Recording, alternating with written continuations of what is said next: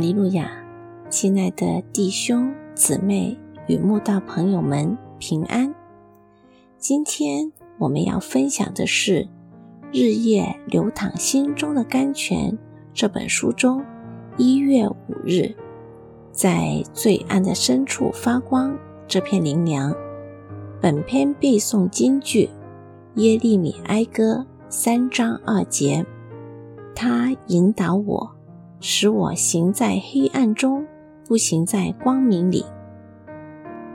加拿大这个寒带国家，北方的国土就在北极圈内，是全世界最容易看到北极光的国家之一。既然移民来到家国，我总求神圆我一个梦，就是今生让我亲眼见到北极光。能否看到北极光，天候是最大的因素。除了要天晴气朗外，最重要的是没有光害，因为只有在黑暗深处才能一睹北极光的风采。就像只有在最幽暗的天空才能看到群星闪烁，只有在最漆黑的夜里才能看到金光闪熠的萤火虫。神教导他儿女的逻辑与世人迥异。神常把我们放在幽暗之中，甚至故意引导我们，使我们行在黑暗中，不行在光明里。患难、病痛、意外、打击等，是神用来让我们成长的方法。日子有时几乎过不下去。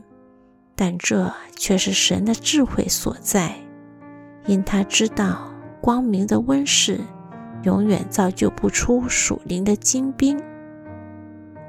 有次旅游，当车子开到目的地，那是一个我们想要赏枫的漂亮山顶，天空瞬间乌云密布，很快就下起雨来，我们只好待在凉亭。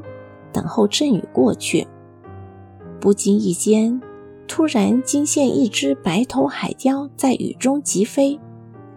当它转身冲向天际，抖落一身雨珠，在些许放晴的阳光照耀下闪烁。那雨珠化成了点点金光，就像倾泻而下的金宝石一样绚烂美丽。乌云与暴雨。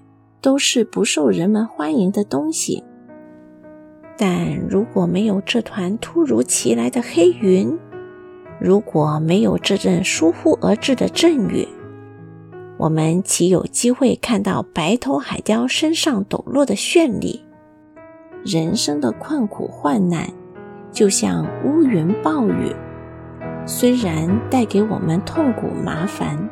却也帮助我们更加高飞接近神，求靠神，进而活出生命中的壮丽，在最暗的深处发光